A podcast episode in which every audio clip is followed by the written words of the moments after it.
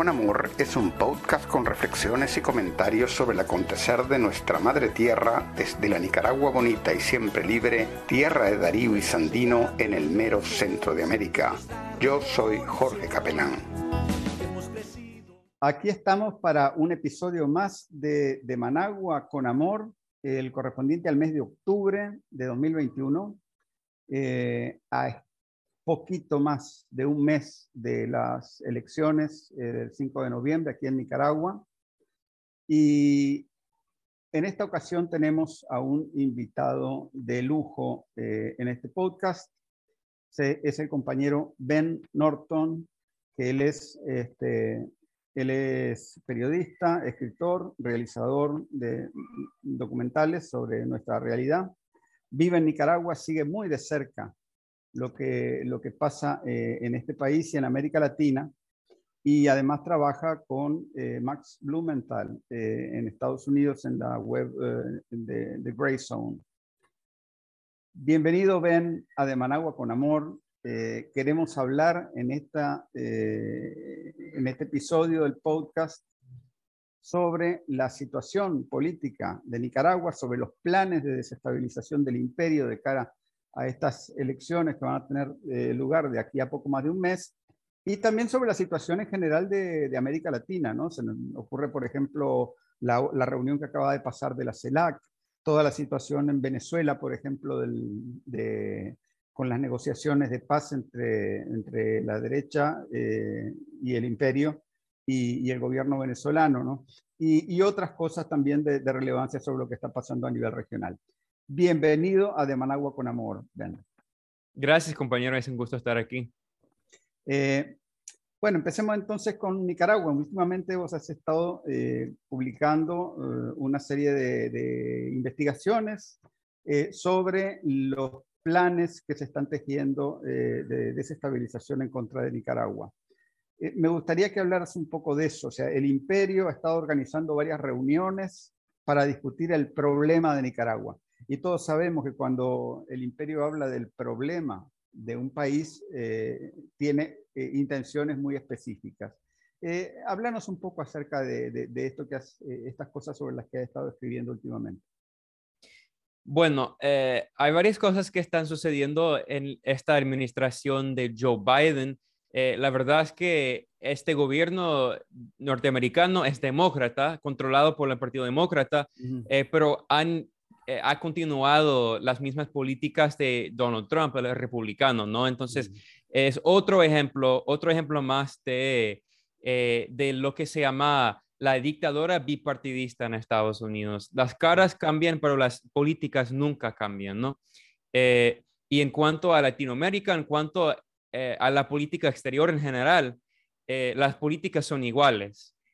no solo en cuanto a Latinoamérica, sino en cuanto a Asia. China. ¿no? Eh, hemos visto una intensificación de la injerencia por parte de Estados Unidos, a pesar de la derrota en. Afganistán, que podemos hablar un poco de eso, eso es importante, pero eh, la verdad es que hemos visto la continuación de las mismas políticas mm. intervencionistas eh, de Donald Trump y además de Barack Obama, de George Bush, son políticas bipartidistas durante varias décadas.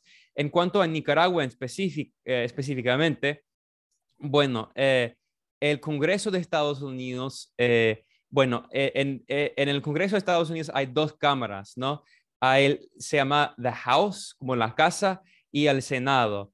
el The House, como la casa, tuvo una reunión, una audiencia en el Congreso con varios funcionarios del Congreso, eh, funcionarios de, los dos partidos, del Partido Republicano y el Partido Demócrata, y incluyendo a, bueno, a diputados de la extrema derecha, diputados eh, de ascendencia cubana, que son como completamente anticomunistas, antisocialistas, derechistas completamente.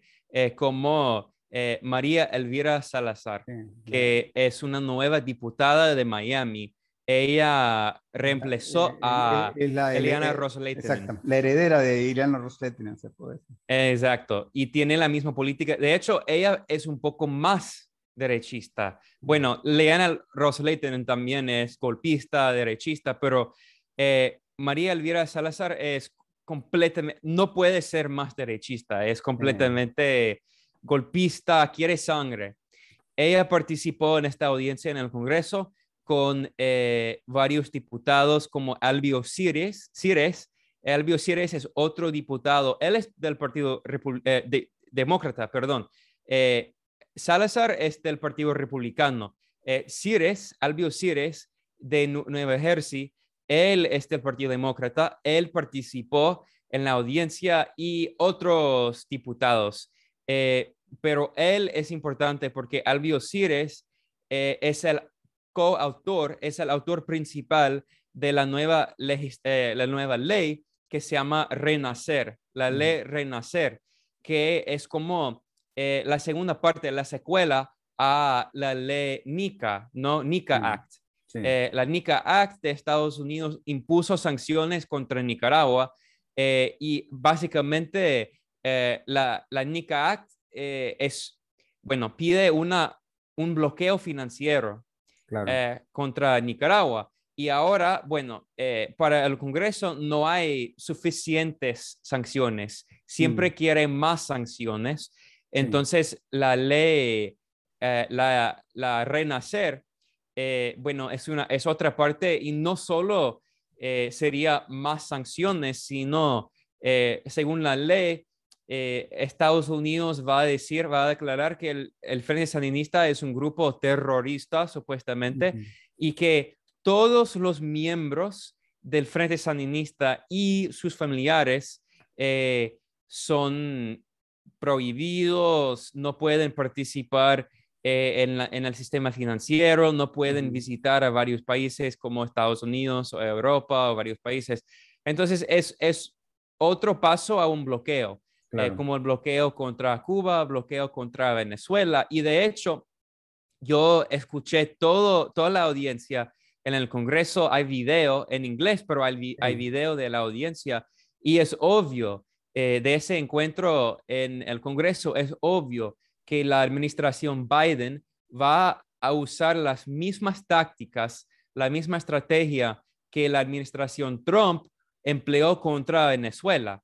Eh, por ejemplo, yo mencioné lo más importante que es un bloqueo económico, más sanciones, es decir, eh, una guerra económica. Pero no solo eso, eh, ellos hablaron de la estrategia de no reconocer el gobierno sandinista. Entonces es muy probable que después de las, de las elecciones que vienen en un mes, al inicio de noviembre, es probable que un mes eh, Washington va a declarar que no reconoce al gobierno sandinista y no reconoce al presidente eh, Daniel Ortega.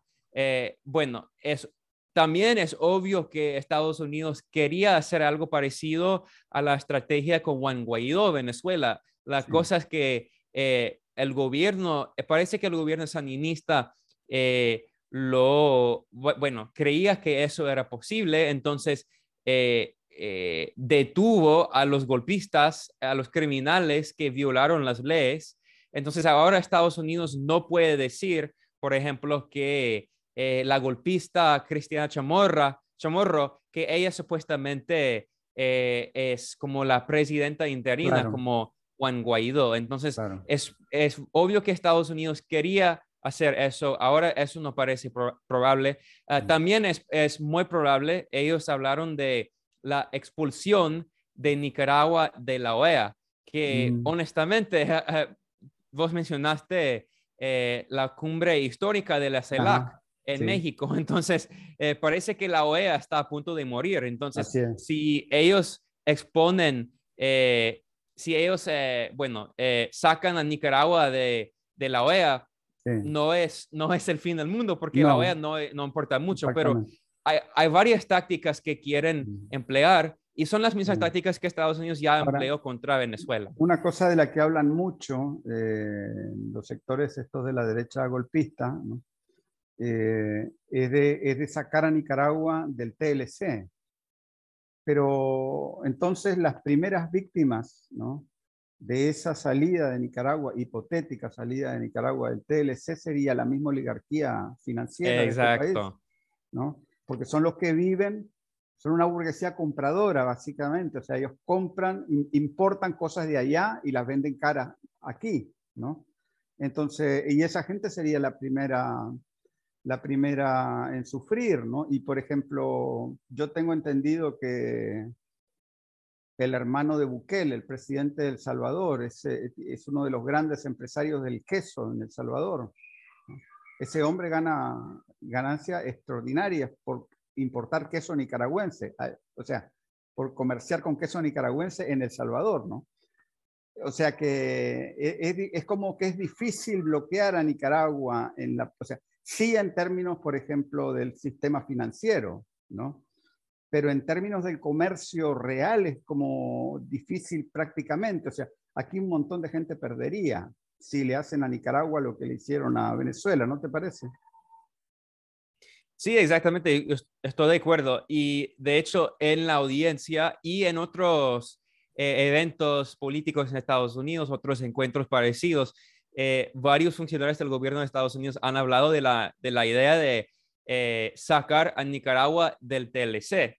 Es muy probable, creo que viene pronto, después de las elecciones. y como vos mencionaste, eso va a hacer daño a la misma oligarquía que apoya esas políticas, que quiere un llamado cambio de régimen. En Estados Unidos siempre el gobierno de Estados Unidos habla, eh, usa ese término. La idea es el cambio de régimen, es decir, un golpe de, golpe de Estado y puede ser un golpe suave, eh, como dijo el comandante Chávez, el golpe suave, pero un cambio de gobierno. Eh, bueno, y va a hacer mucho daño. La verdad es que tenemos que ser honestos. Va a hacer mucho daño a la economía de Nicaragua. Y creo que el gobierno entiende eso. Creo que el gobierno ha preparado, no solo recientemente, sino por años. Es por eso que mm. cuando el Frente Sandinista volvió al poder en 2007, eh, entendía que hay que mantener la soberanía alimentaria. Es lo más, lo mm. más importante porque, eh, bueno, cuando el Frente Sandinista perdió el poder en, en 1990, eh, después de varios años de una guerra terrorista por parte de Estados Unidos, varios años de un bloqueo económico por parte de Estados Unidos, eh, el Frente Sandinista, el, comandante Ortega y los líderes, los dirigentes del partido, eh, aprendieron la importancia de la soberanía alimentaria y la economía nacional, porque ellos ya han, ya han eh, sufrido con un bloqueo económico por parte de Estados Unidos y ahora creo que ellos entienden que es probable que ese bloqueo económico, eh, como el bloqueo económico a Cuba y Venezuela va, a venir pronto, eh, ya viene. Y lo más importante es la comida y hemos visto los problemas en Cuba y Venezuela, a pesar de, de lo increíble, lo bueno, todo lo bueno que esos gobiernos han, logrado, han hecho. Es, impresionante, eh, pero la verdad es que tenemos que ser honestos que eh, la situación con, eh, con la comida, en, la situación alimentaria en Venezuela y en Cuba, pero en particular en Venezuela es muy difícil porque Venezuela es un país petrolero, ha importado la mayoría de su comida por décadas y Cuba también es una isla y ha tratado de diversificar su economía y ha tratado de cultivar más comida, pero es muy difícil en un país chiquito, en una isla así. Entonces, Nicaragua creo que eh, va a haber mucho, muchas dificultades económicas que vienen muy pronto, pero lo bueno es que no va a haber hambre en este país gracias a la soberanía alimentaria. Y aquí una cosa que es una cuestión que es parte de la experiencia del Frente Sandinista eh, porque aquí la verdad es que en los años 80 se disparó la inflación, ¿no? Se disparó, o sea, a los billetes se le, eh, bueno, más o menos como en Venezuela, ¿no? A los billetes se le ponía un sello, si valían 500 se le ponía un sello 5.000, ¿no? O 50.000 encima, ¿verdad? Eso era, este, era algo cotidiano y al final terminó haciéndole un grave daño a la, a la economía, pero, pero el enfoque económico que tiene el gobierno hoy en día eh, de conjugar el tema de la justicia social con el tema de los equilibrios macroeconómicos eh, es algo que, que, se ha manejado muy bien y yo creo que se va a seguir manejando. ¿no? Eh, pero, pero, o sea que hay toda una, hay toda una serie de, de experiencias que vienen de la misma historia de, de Nicaragua, ¿no? Eh, pero ciertamente que, que la situación a nivel de, de, la política estadounidense, eh, yo comparto el análisis tuyo de que hay una continuidad entre Trump y eh, Biden a pesar de la a pesar de la, del cambio de discurso entre uno y otro, ¿no? Eh, y, uno, y uno que a uno que le decían nazi, ¿no? y a este que le dicen de izquierda y hasta progresista. Y vos habías utilizado un, un, concepto en una de tus este, entrevistas, creo que era la, el imperialismo eh, interseccional. interseccional, ¿verdad? Sería bueno, porque eh, eso eh, sería bueno que le expli que explicaras un poco ese concepto, ¿no? porque esos temas, por ejemplo, de, interse de, interseccionalidad y todo eso, no son tan, tan al uso entre, entre, entre la gente aquí en América Latina, ¿no? Eh, tal vez, eh, como hay otra cultura política, se manejan otros referentes, pero sería bueno que explicaras ese concepto para, para la audiencia. Bueno, eh, en Estados Unidos hay un concepto que es muy popular con los liberales y los llamados progresistas, entre comillas, es la idea de la interseccionalidad y es la idea que todas las formas de opresión y son como eh, parte del mismo, de la, o sea, que no hay diferencia entre una forma de opresión y otra para una mujer negra, ¿no? Que mm. todas las formas de opresión son como compartidas. Entonces, si yo soy una mujer negra, para mí eh, eh, el racismo y el sexismo son parte de la misma experiencia, ¿no? La idea es que para luchar contra la opresión, tenemos que luchar contra todas las formas de opresión, del racismo, del sexismo, de la homofobia y todo eso. Y bueno, no estoy en contra de eso, estoy de acuerdo con la idea, ¿no?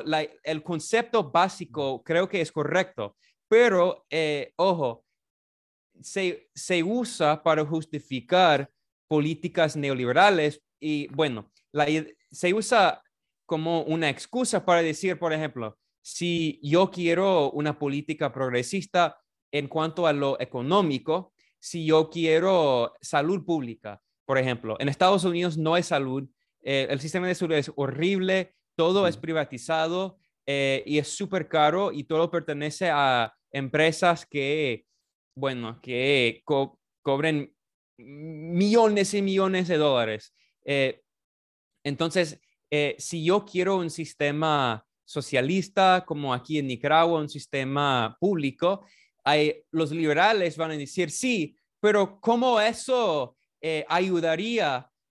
¿Cómo la salud ayudaría a la gente negra que está muriendo por el racismo? ¿O cómo ayudaría a las mujeres que sufren por el sexismo. Siempre se usa esta, este concepto para tratar de eh, luchar en contra de políticas progresistas porque ellos dicen que, bueno, esas políticas económicas, eh, socialistas, progresistas, solo ayudan a la gente blanca, que es mentira, pero es parte de su, bueno, es parte de, eh, hablamos de, de de la izquierda neoliberal, ¿no? En, el sentido de que no son de la izquierda.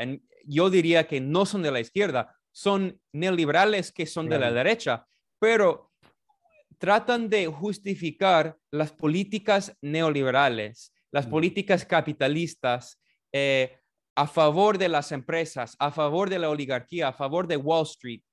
Y, pero para hacer eso, usan eh, la idea del antirracismo, del feminismo. Y en Nicaragua eh, la gente conoce esa, esa trampa, ¿no? E, e, esa estrategia porque eh, hemos visto lo mismo con las feministas golpistas, ¿no? que dicen que son feministas, pero son aliados de la derecha, eh, son aliados de la, de la oligarquía, son aliados del imperialismo, pero tratan de explotar ideas como el feminismo, mm. el aborto, eh, la comunidad LGBT y todo eso para justificar políticas neoliberales. Y los demócratas en Estados Unidos se han dado, dado cuenta de que no pueden ganar elecciones eh, con sus políticas económicas porque son completamente 100% neoliberales.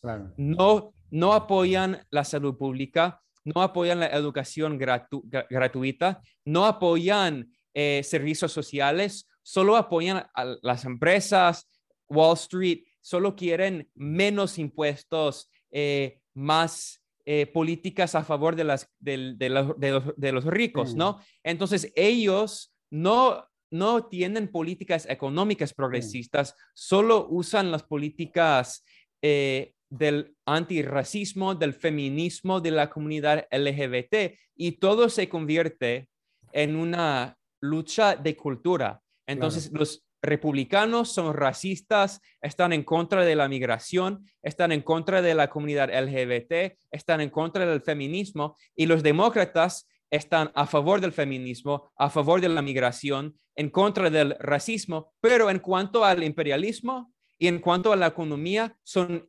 idénticos, idénticos, no hay diferencia entre los mm. dos. Sí, este, yo creo que hay un, yo veo, sinceramente te voy a decir, entre muchos de estos progresistas que dicen que apoyan a Biden por la izquierda, ¿no? yo sinceramente veo una buena dosis de corrupción, por ejemplo, en el caso de esta, de esta muchacha Ocasio Cortés, ¿no? Alexandria Ocasio Cortés. Alexandria que este, es capaz de, de, irse, por ejemplo, a cenas donde cada plato creo que valen 50 mil dólares, algo así, ¿verdad? O sea, cenas del jet set, ¿no? Eh, con unos vestidos de diseño ahí, este, tratando de hacer puntos políticos, pero siempre en los términos de las celebridades, de las personajes, las personalidades de Hollywood y todo eso, ¿no? Y después, la verdad es que, o sea, no se atreve a votar en contra de una ayuda militares masivas a Israel, ¿no? Y después da una, una, explicación que no explica nada, ¿no? Y que deja a todo el mundo más confundido, ¿no? Entonces, eso tiene que haber un nivel de corrupción ahí, porque no se puede, eso no puede ser por ingenuidad que, que, hagan eso, ¿no? O sea, ahí hay carreras que hacer por el lado, por la izquierda, ¿no te parece? Sí, es, es obvio, hay un montón de corrupción por todos, todos lados, en todo el sistema de Estados Unidos, el sistema político, el sistema económico, el sistema de salud, el sistema de educación, hay muchísima corrupción. Y en cuanto a lo político, el sistema político, eh, el, bueno, el Tribunal Supremo legalizó la corrupción eh, con un juicio, una decisión legal que se llama, judicial que se llama Citizens United, es decir, como mm. Ciudadanos Unidos. Eh, y según el Tribunal Supremo, el Corte Supremo de Estados Unidos, las empresas son personas, legalmente hablando, entonces, las empresas, o sea, las personas según la ley, los humanos, las personas tienen el derecho, según la ley, de contribuir eh, una cantidad sin fin de dinero, eh, sin límites. Si yo soy mil millonario, si yo soy oligarca, yo puedo dar eh, millones de dólares a un político, a un candidato sin límites, no hay límites. Mm.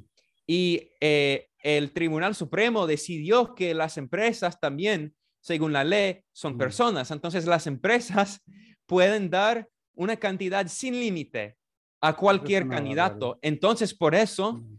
eh, por eso, en, en todas las elecciones, más de 95% de los candidatos con más dinero, con más financiamiento, ganan las elecciones. Entonces, no podemos hablar de la, democracia porque no, son elecciones, son eh, competencias de quién puede ganar más dinero. Ah, eh, más financiamiento. además, yo recuerdo una, una, una, observación que hacía Noam Chomsky hace muchos años, ¿no? Eh, sobre eso de, de, las empresas como personas, ¿no? Pero entonces el tema es que en Estados Unidos, bueno, en cualquier país este, hoy en día bajo el orden neoliberal, ¿no? El, el objetivo de toda empresa, de toda corporación, es aumentar su capital, reproducir su capital. Pero entonces decía Noam Chomsky, sí, pero entonces, si ese es el objetivo de, de toda empresa, y, y, si una empresa no hace eso, la sancionan, o sea, una empresa que a propósito pierda plata, ¿verdad? Aunque, aunque, aunque hay muchas empresas que eh, se, se, descapitalizan para, eh, o, o, inflan artificialmente sus hacen todo tipo de manejos, ¿no? Exacto. Pero, pero, una empresa, ¿no? Que no cumpla con la finalidad de reproducir su capital es incluso penada por la ley. Entonces decía Noam Chomsky, bueno, pero esa es la definición de un psicópata, ¿no? O sea que es una, es una, es una política que se vuelve psicópata, ¿no? Está en manos de entidades que, son, que solamente persiguen el beneficio propio y sin, sin tomar eh, consideración ninguna otra a los demás, pues. Eh, sí, y, y, es por eso que el economista Michael Hudson, eh, un uh -huh. economista socialista, marxista, sí, él bueno, sí. siempre habla de la importancia de distinguir la economía real, la economía productiva y la economía financiera. Y la gran, gran, gran mayoría de la economía norteamericana es financiera. Es decir, que no produce nada. No es una economía productiva como aquí en Nicaragua. La gente produce, la gente pro produce comida y tela y ropa y otras cosas. No, la economía y la, la economía, chi la economía china.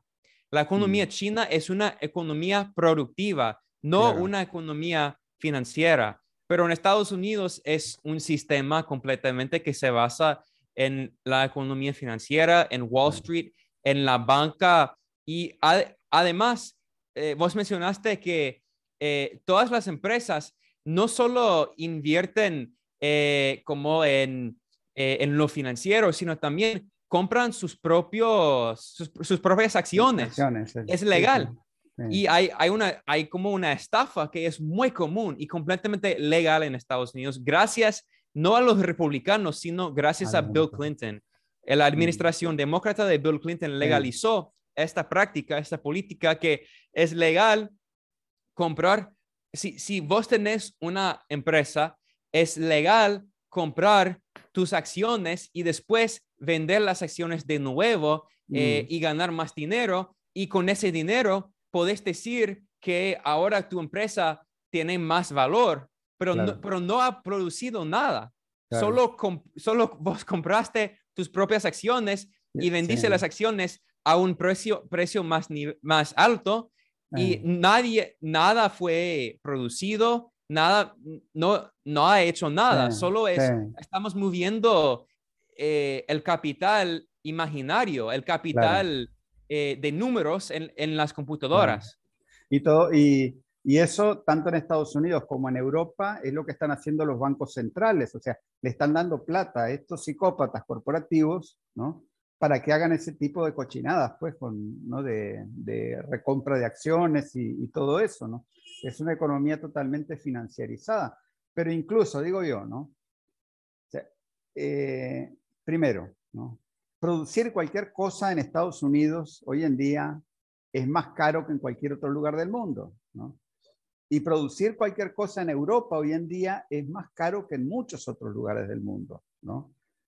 porque son economías que se han vuelto menos competitivas por hacer ese tipo de cosas, ¿verdad? Se le da eh, una serie, una, gran cantidad de, dinero a mucha gente que no trabaja, ¿no? Al mismo tiempo que eh, las economías, tanto de Europa como de Estados Unidos, están siendo menos competitivas, cada vez cuesta más producir cualquier cosa allá. ¿Cómo va a ser ese ajuste el día que Estados Unidos, por ejemplo, o los países europeos tengan que pagar por lo que las cosas realmente cuestan? Bueno, es una buena pregunta y eh, es un ejemplo de, de, cómo esas economías se basan en el imperialismo, ¿no? Porque, como mencioné, no son economías productivas y dónde tiene lugar la producción en el sur global, en el llamado tercer mundo, en Latinoamérica, en Asia, en África, eh, en particular en Asia, ¿no? La mayoría de la pro producción de la economía mundial tiene lugar en Asia, se ubica en Asia, en China, en Bangladesh, en la India, en Camboya, en Indonesia. bueno, entonces en Estados Unidos también hay el problema, como mencionaste, de, de la eh, de la pobreza, del desempleo, porque hay cada vez más desempleo también, en particular ahorita con la pandemia y todo eso. Eh, y mencionaste lo de, dar dinero a la gente sin trabajo. Bueno, esa política es nueva, no es común porque la verdad es que eh, antes había una política en Estados Unidos que se llamaba welfare, es decir, como dar dinero, no mucho, pero dar un poco de dinero a la gente pobre para que no muera eh, de hambre. El, estado de bienestar. Estado de bienestar eh, se dice en español. Y, y quién, además, otra vez, quién destruyó esa política eh, no fue el Partido Republicano, fue el Partido Demócrata, fue la administración Bill Clinton, de Clinton. Él destruyó la política del bienestar que mencionaste del welfare, ¿no? Entonces, por varios años no ha habido una política para dar dinero a la gente pobre, solo recientemente durante la pandemia. ¿Y mm. por qué? Porque mucha gente durante la pandemia, millones de personas, decenas de millones de norteamericanos perdieron su trabajo, su, empleo durante la pandemia y, todo eso. Eh, y ahora esa política está a punto de terminar en varios estados eh, y hay mucha gente que está buscando empleo, pero al fin y al cabo, como mencioné, el problema, la, la contradicción de la economía de Estados Unidos es que no es una economía productiva, es una economía que se basa en el consumo y el servicio. Más de, más de 70% de la economía de Estados Unidos eh, se basa en la llamada industria de servicio. Es decir, que solo una pequeña parte se basa en la producción. Eh, ¿Y cómo se puede hablar de una economía nacional sin la producción? Porque no hay economía sin producción y solo, hay, solo puede haber un sistema así con el imperialismo. Es por eso que Vladimir Lenin siempre decía que el imperialismo es eh, la etapa más alta del capitalismo porque la economía de Estados Unidos y la economía, las economías de Europa Occidental se basan en la explotación del, sur global, de los otros países en el llamado tercer mundo. Y sin explotación no habría economía. Sí, sí, sí. Este, bueno, de Nicaragua pasamos ¿no? a, hablar una serie de cosas sobre, sobre el sobre los Estados Unidos, sobre el imperialismo eh, y sobre también lo que es la, economía, digamos, occidental. ¿no? Te propongo ahora que regresemos hacia América Latina eh, y pasemos a hablar un poco sobre lo que, lo que, son la, lo que sería la alternativa en ciernes, ¿no? representada por esta reunión de la CELAC. ¿no? Eh, ¿Cómo ves vos esa alternativa? yo sinceramente te digo, eh, yo la veo contradictoria, partiendo de lo que se discutió en la CELAC, pero me gustaría saber cuál es tu punto de vista al respecto. Bueno, hay, hay muchas contradicciones, es verdad, es, es un proceso muy contradictorio, ¿no? Eh, hay las contradicciones entre los países más socialdemócratas, los gobiernos más de, las, de la centro izquierda como el gobierno de México y en particular el gobierno argentino. Eh, y hemos visto el papel del gobierno argentino eh, que está colaborando con el gobierno eh, de Estados Unidos, con el imperialismo norteamericano, en contra de Nicaragua, en contra de Venezuela, en contra de Cuba. como mencionó el canciller Denis Mocada, el canciller nicaragüense, él mencionó que, bueno, que hubo una, un informe en un medio de Estados Unidos que no solo es un medio estadounidense, sino es un órgano de propaganda del propio gobierno de Estados Unidos que se llama La Voz de América, ¿no? Y La Voz de América fue, ese medio fue creado por la CIA. Es un instrumento de guerra mediática de, financiado por Estados Unidos. Eh, y publicó un informe sobre un encuentro, eh, un, viaje de funcionarios de nivel muy alto del Departamento de Estado de, la administración, administración Biden que viajaron a Argentina y se reunieron con eh, el presidente Fernández, Alberto Fernández, y con otros funcionarios del gobierno argentino y dijeron que están colaborando para, eh, entre comillas, para apoyar la democracia en la región. Eh, y en particular mencionaron que están hablando de, Nicaragua, Venezuela y Cuba. Mm.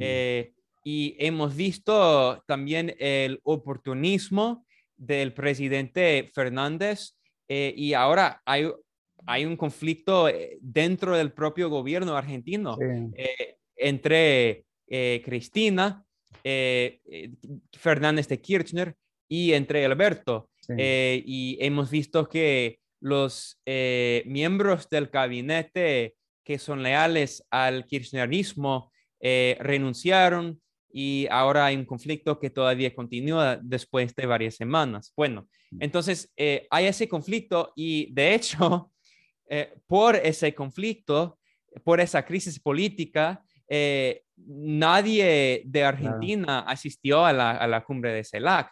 No había, el, el, canciller no asistió porque fue despedido, ¿no?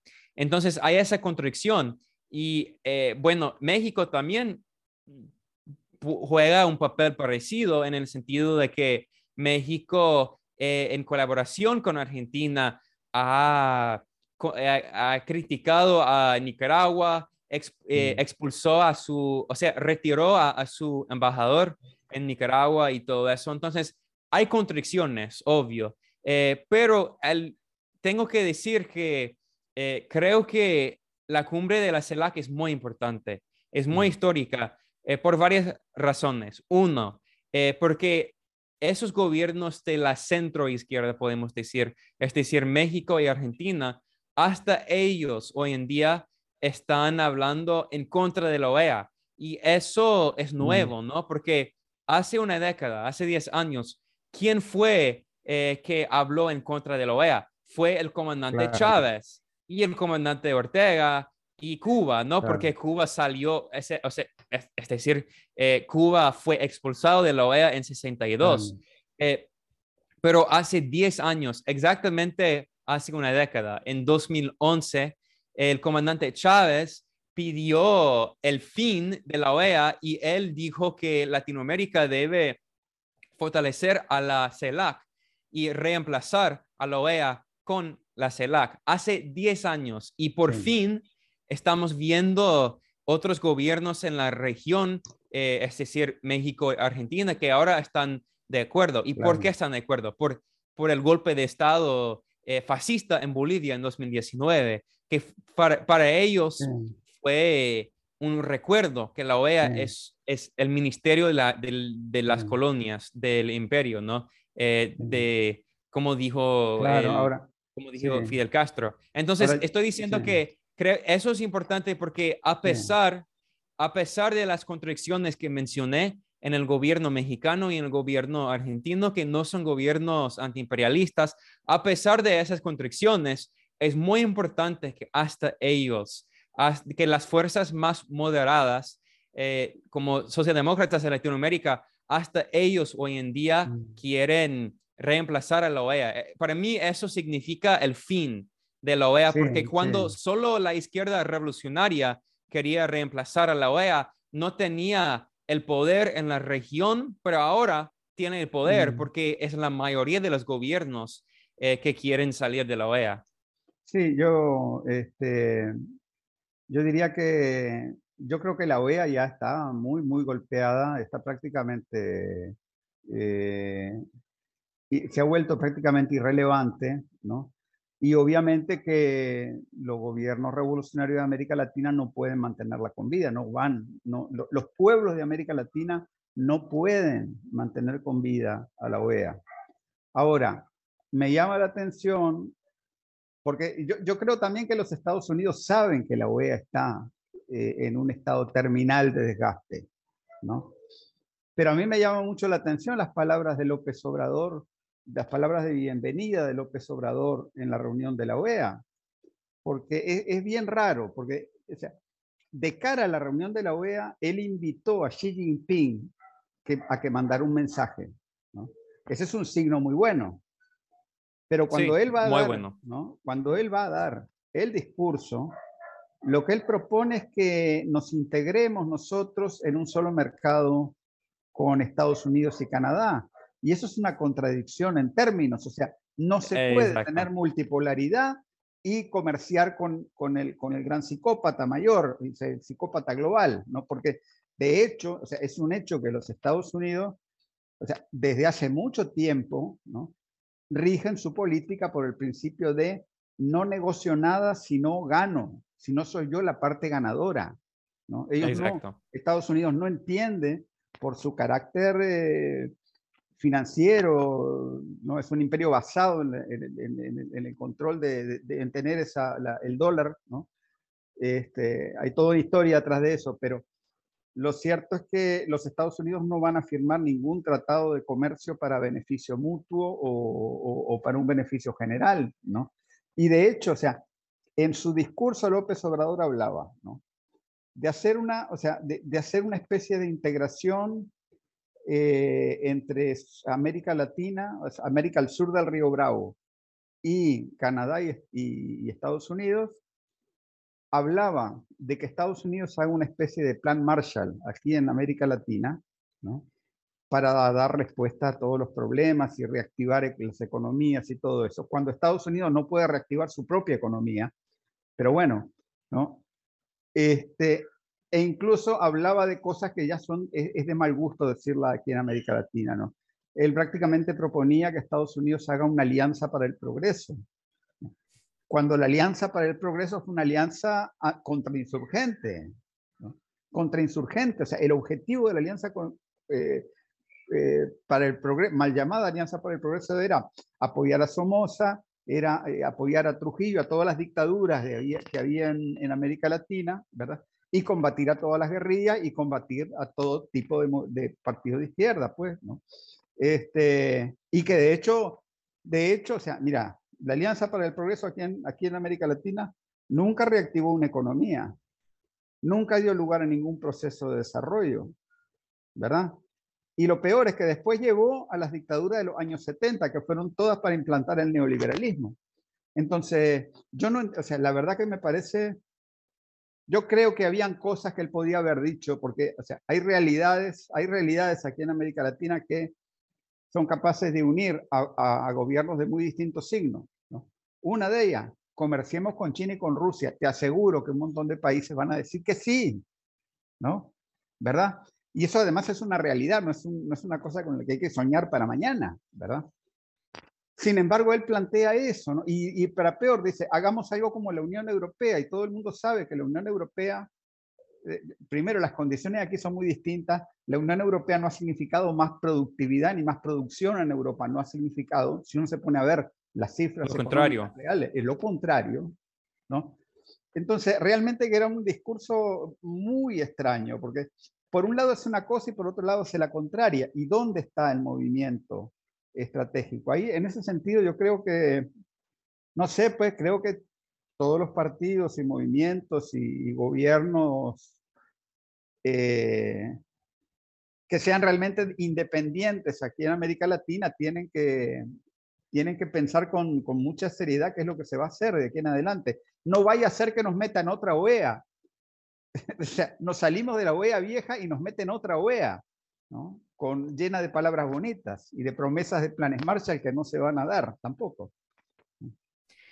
Exacto, exacto. Bien dicho, estoy de acuerdo. Eh, y esa contradicción de la economía es muy importante porque eh, Andrés Manuel dice que quiere construir no solo una eh, alianza política, sino una alianza económica. Entonces, tenemos que preguntar si esa alianza económica, esa unión e-, económica sería verdaderamente latinoamericana o si incluiría a Estados Unidos y Canadá, que no son parte de Latinoamérica. Y además, como mencionaste, no se puede tener una unión económica con Estados Unidos, porque uno, es la economía más grande y va a controlar todo, y dos, porque no, no, como dijiste, no quiere ser parte de una, una, unión que no, control, de que no controla, ¿no? Entonces, eh, bueno, y, y, lo de, de, la, de la Unión Europea es muy raro también, porque eh, tenemos que recordar que al fin y al cabo, eh, lo más importante de la Unión Europea es la moneda. ¿Por qué se, se, formó la Unión Europea? Para tener una moneda en común. y es el euro, ¿no?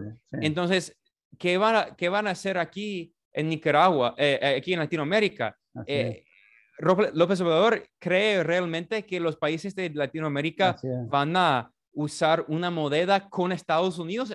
es, el dólar, ¿no? Así es, o sería otra moneda. Yo me gusta la idea mucho y creo que es muy importante hablar de una unión económica, pero ya existe, se llama el ALBA.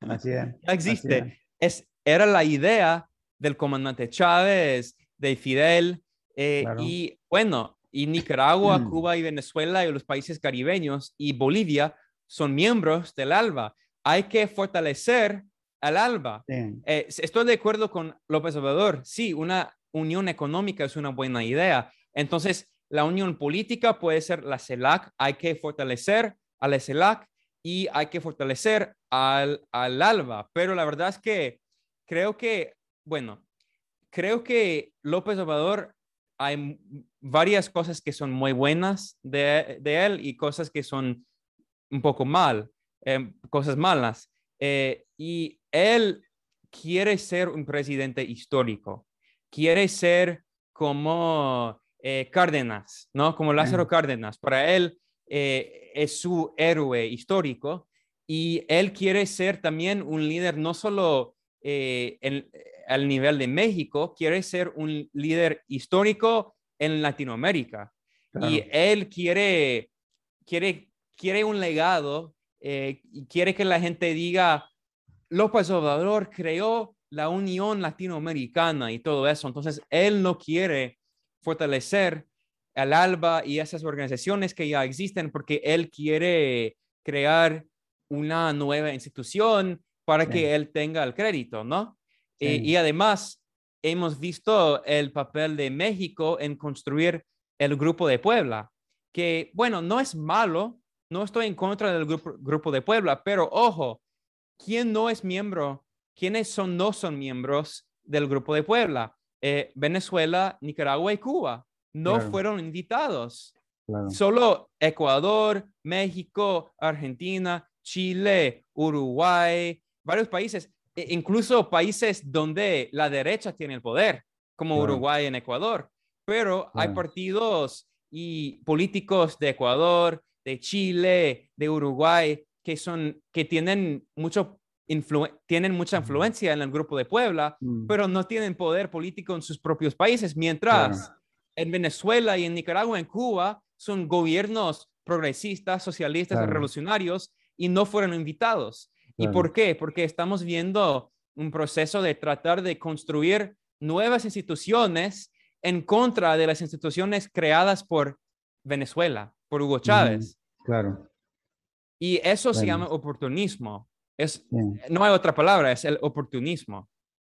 Sí, mira, yo mucho, mucho, vamos a ver qué pasa internamente, tanto en México como en, como en Argentina, eh, en, esta, en estas alianzas este, progresistas, pues que, ¿no?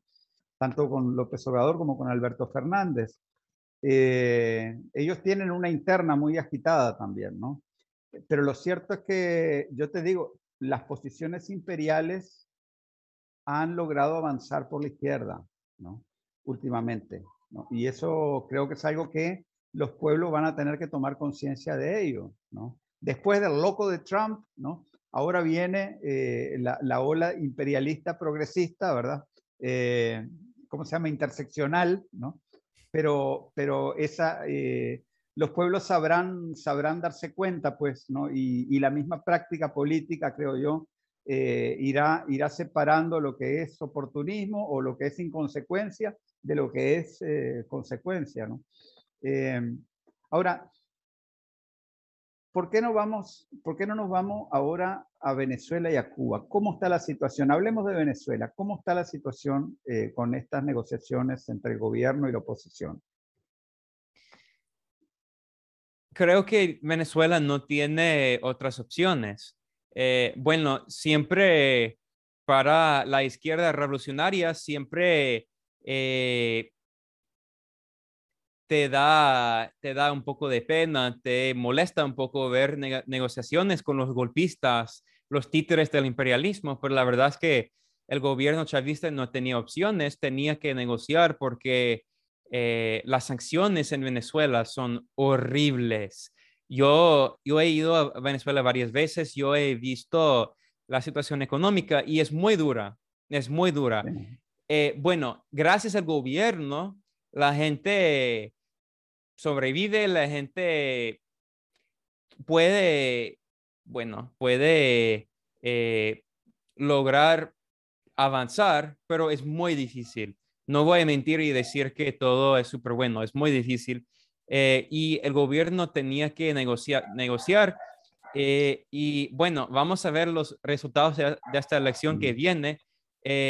creo que el gobierno chavista decidió que va a permitir que la derecha controle eh, gobiernos locales, eh, como eh, que controle varios estados y alcaldes, alcaldes y todo eso.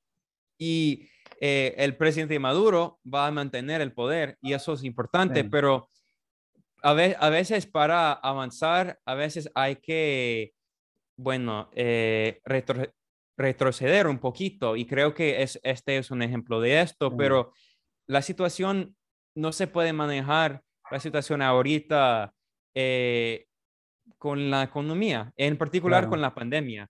La pandemia eh, ha sido muy difícil para Venezuela, entonces creo que en esta elección, este noviembre en Venezuela, la oposición golpista, derechista, neoliberal, títeres de Estados Unidos, lamentablemente, creo que van a ganar un poco más de poder político después de hacer boicot, después de boicotear las elecciones eh, por tres años. Ahora van a participar.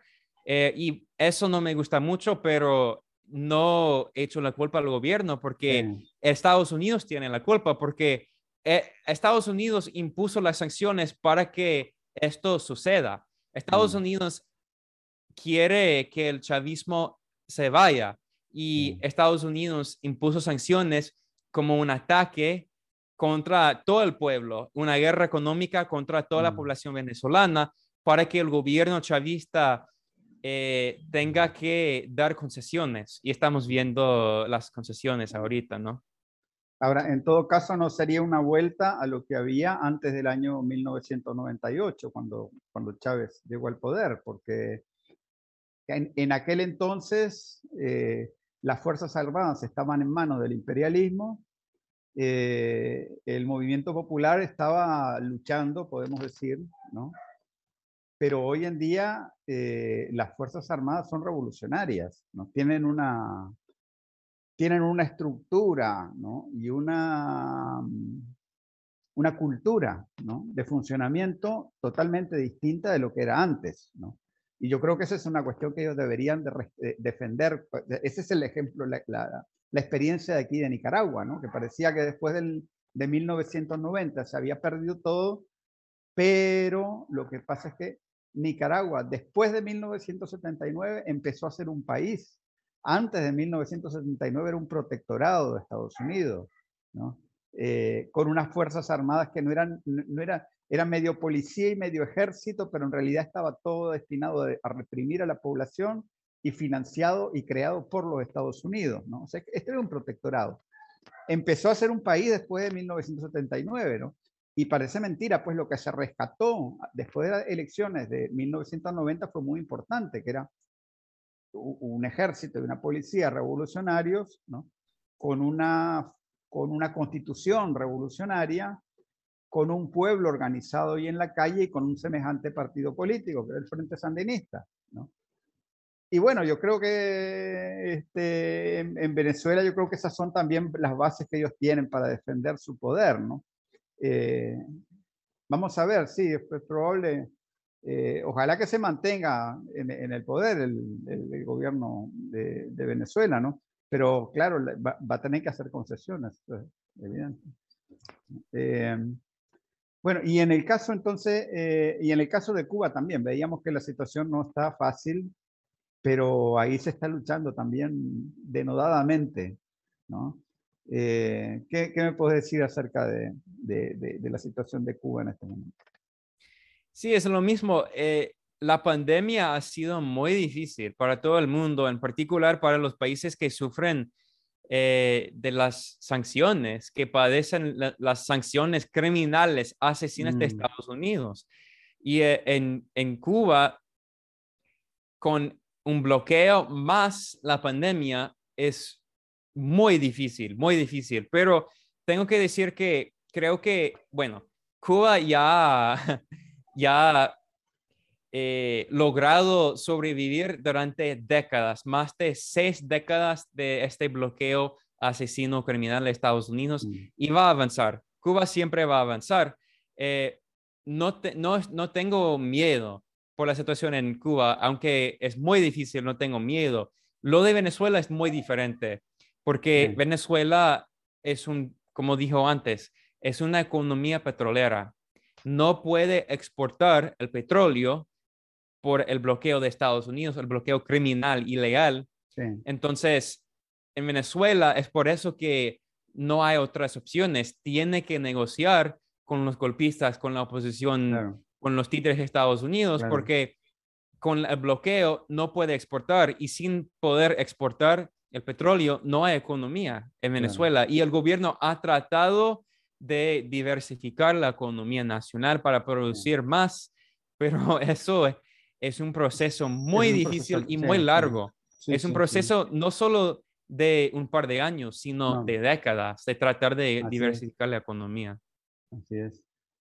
Este, bueno, yo te quiero agradecer esta charla que hemos tenido, ha sido muy, este, muy instructiva para mí, me, ha aportado muchos elementos de, discusión y bueno, espero que sigamos este, teniendo estos encuentros aquí cada tanto tiempo para, para eh, arreglar un poco el mundo desde, desde aquí, desde Managua, con amor, ¿qué te parece? Sí, siempre es un, es un gusto. Gracias por la invitación y gracias por el programa. A veces lo escucho y siempre, siempre es, es muy bueno el programa. Muchas gracias. Bueno, entonces, este, un gran abrazo y hasta la próxima.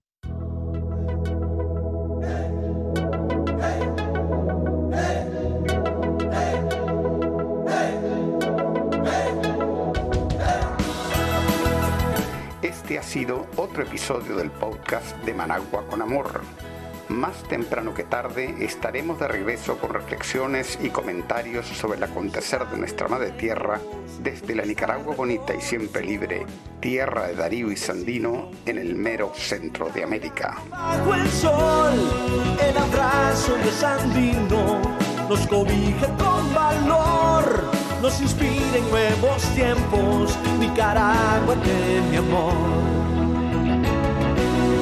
hemos logrado juntos las victorias con amor. Hemos gritado al mundo, viva la revolución.